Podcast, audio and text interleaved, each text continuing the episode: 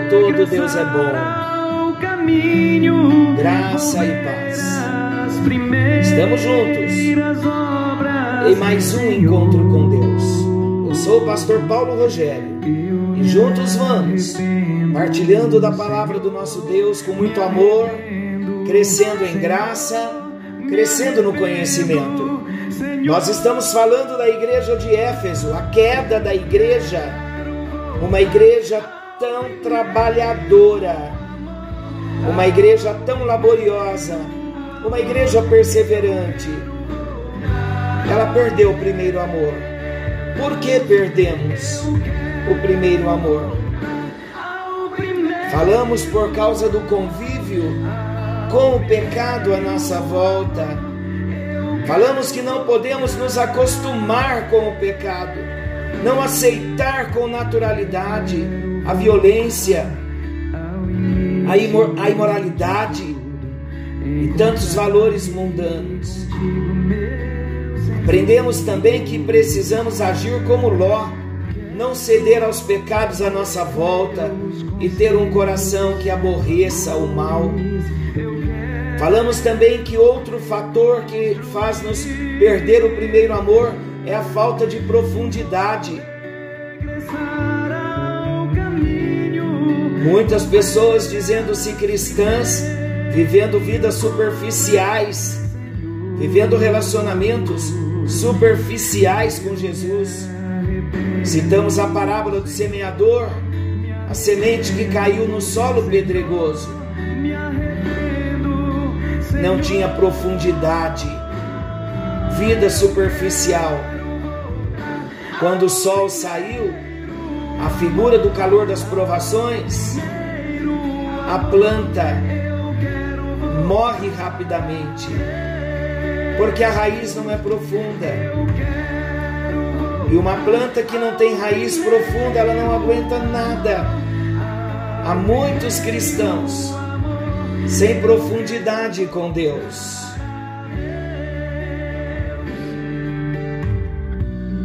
Nós entendemos que precisamos investir tempo no relacionamento diário com Deus, orar, nos encher da palavra, participar dos cultos semanais ser um evangelista, ser um discipulador, mortificar as obras da carne. Falamos também sobre o terceiro fator, fator esse que coopera para perdermos o primeiro amor, a falta de tratamento. O nosso amor sofre o esfriamento quando nós negligenciamos que algumas áreas das nossas vidas, ou muitas ou poucas, ainda que seja uma área, quando precisamos de tratamento, precisamos ser tratados para não sofrer a consequência. A consequência da falta de tratamento, queridos, é uma queda. Falamos também da semente, do exemplo da parábola do semeador. Nós falamos da semente que caiu no meio dos espinhos. E a planta foi sufocada, porque o espinho não parecia ser comprometedor. Ah, meus queridos irmãos, Deus está falando conosco que nós não podemos negligenciar o tratamento. A falta de tratamento vai fazer com que a planta fique sufocada entre os espinhos. E sabe o que é ser sufocados com os espinhos? Ser sufocado com as riquezas e os deleites da vida. É a palavra de Deus que está dizendo. Onde está o nosso coração, ali está o nosso tesouro. E nós encerramos dizendo que as áreas que não são tratadas em nossas vidas no encontro anterior, as áreas que não são tratadas em nossas vidas, talvez não pareçam tão nocivas hoje, mas serão justamente as áreas que poderão nos sufocar na fé e no amor ao Senhor posteriormente. Lembrando que a queda espiritual nunca é um ato instantâneo ou imediato, mas é um processo. E esse processo envolve repetidas negligências da nossa parte. E são estas mesmas negligências que nos vencerão depois. Vamos dar mais atenção às áreas que precisam ser trabalhadas em nossas vidas.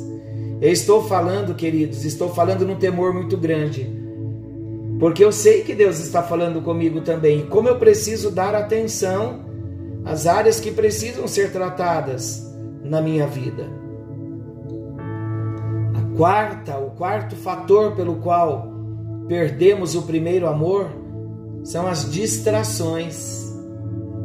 Alguém que não tem cedido ao pecado, mas perde o alvo ao distrair-se, com coisas que talvez sejam até mesmo lícitas, mas roubam-lhe o foco.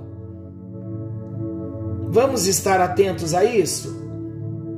Porque a nova estratégia, quer dizer, não é tão nova, mas a estratégia do maligno não é nos distrair com, com coisas que são ilícitas, pecaminosas, imorais Muitas vezes nós nos distraímos com coisas lícitas.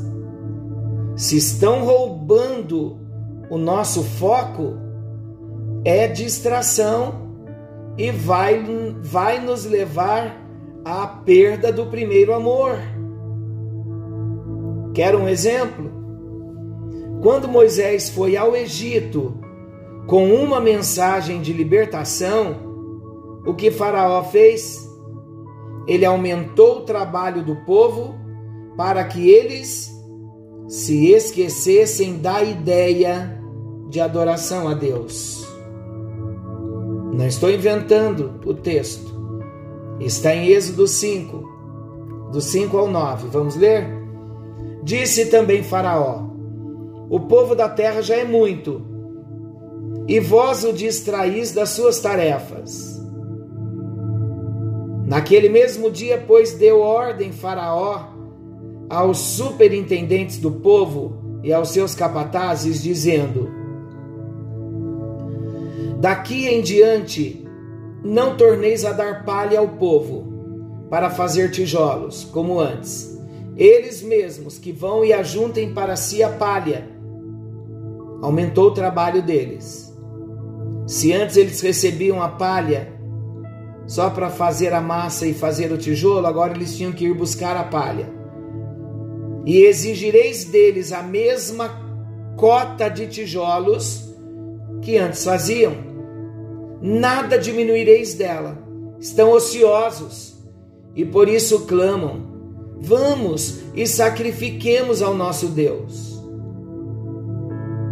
Agrave-se o serviço sobre esses homens para que nele se multipliquem, para que nele se apliquem e não deem ouvidos a palavras mentirosas. Olha a astúcia de Faraó, julgando dizendo que a palavra de Deus era mentirosa e para que o povo não se distraísse com as palavras de Deus, dizendo: Vamos e sacrifiquemos ao Senhor então vamos aumentar o trabalho do povo.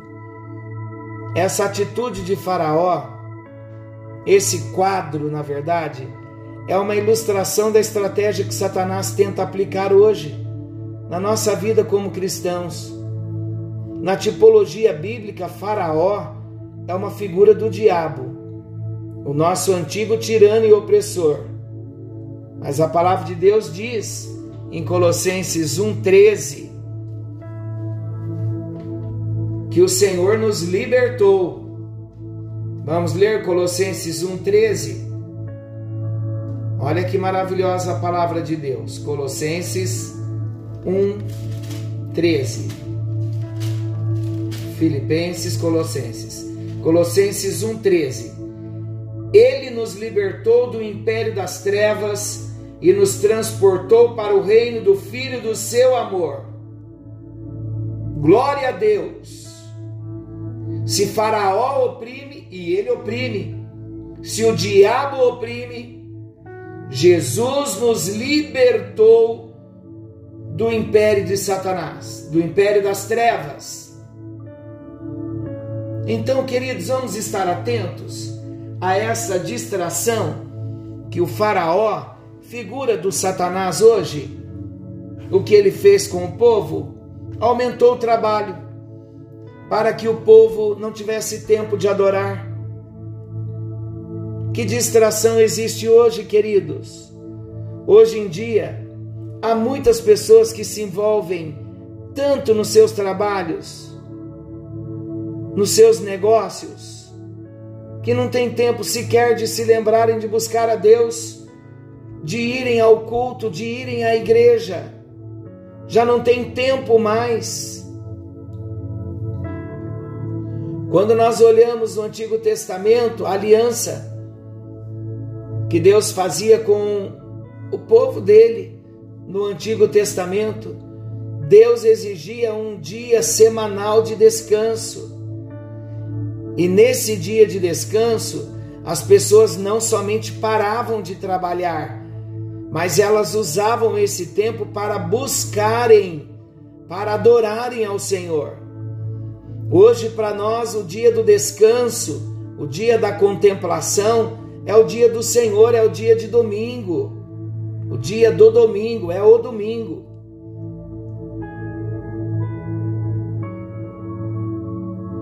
E mesmo ouvindo a palavra, conhecendo a palavra, sabendo que Deus exige de nós um dia de adoração, até no dia do Senhor, nós nos distraímos. E vocês sabiam, queridos, infelizmente, esse tem sido um fator de distração, um fator de esfriamento para muitos cristãos, até sinceros, que não cederam às pressões do mundo ou do pecado e hoje não tem tempo para Deus. Na parábola da grande ceia, Jesus revelou que muitos perderam a consciência do convite de Deus por causa das distrações causadas por coisas lícitas. As distrações não foram por coisas ilícitas, foram por coisas lícitas. Mas eles perderam a consciência de quem os estava convidando e para que eles estavam sendo convidados. Estavam sendo convidados para uma grande ceia mas eles haviam perdido a consciência do convite de Deus e por coisas lícitas. Quais eram as coisas lícitas? A aquisição de propriedades, a melhoria da capacidade da produção, volver uma terra, aquisição de propriedades, vou ver uma junta de bois.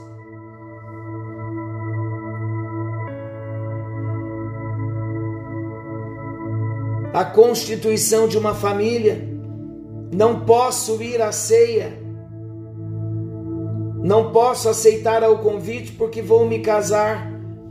Eu pergunto, queridos, olhar bois, casas, carros, negociar, ter aquisições, adquirir propriedades. É pecado? Não, nunca foi. Mas se distrair com elas é, vai nos levar à queda, vai fazer-nos perder o primeiro amor. Percebem? Que a aquisição de propriedades, a capacidade de melhoria de produção, a constituição de uma família, nada disso é ilícito. Mas um tempo exacerbado somente a estas coisas que nos envolve, elas vão nos distrair. Tendo elas conseguido nos distrair, elas nos levarão à queda, queridos. Vocês sabiam que até mesmo o nosso próprio serviço prestado ao Senhor pode se tornar uma distração? Marta e Maria. Marta estava lá fazendo tudo para servir ao Senhor, mas ela estava distraída, focada em outra coisa. E Jesus disse: Marta, você anda inquieta, está perturbada, está focada em outra coisa. O termo no original é literalmente distraída, com outro foco. Então, queridos, olha, que preste atenção, que como cristãos, podemos estar sim carregando o nome de cristãos, mas focado no trabalho, focado nas aquisições, focado na família, priorizando, não tendo tempo para Deus. Ah, porque eu tenho que trabalhar. Ai, porque amanhã eu vou trabalhar, então hoje eu tenho que estar em casa adiantando todo o meu serviço para amanhã poder ir trabalhar.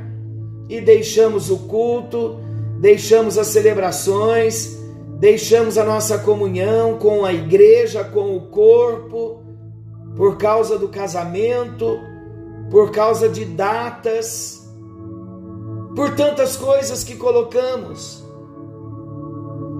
e acabamos nos distraindo.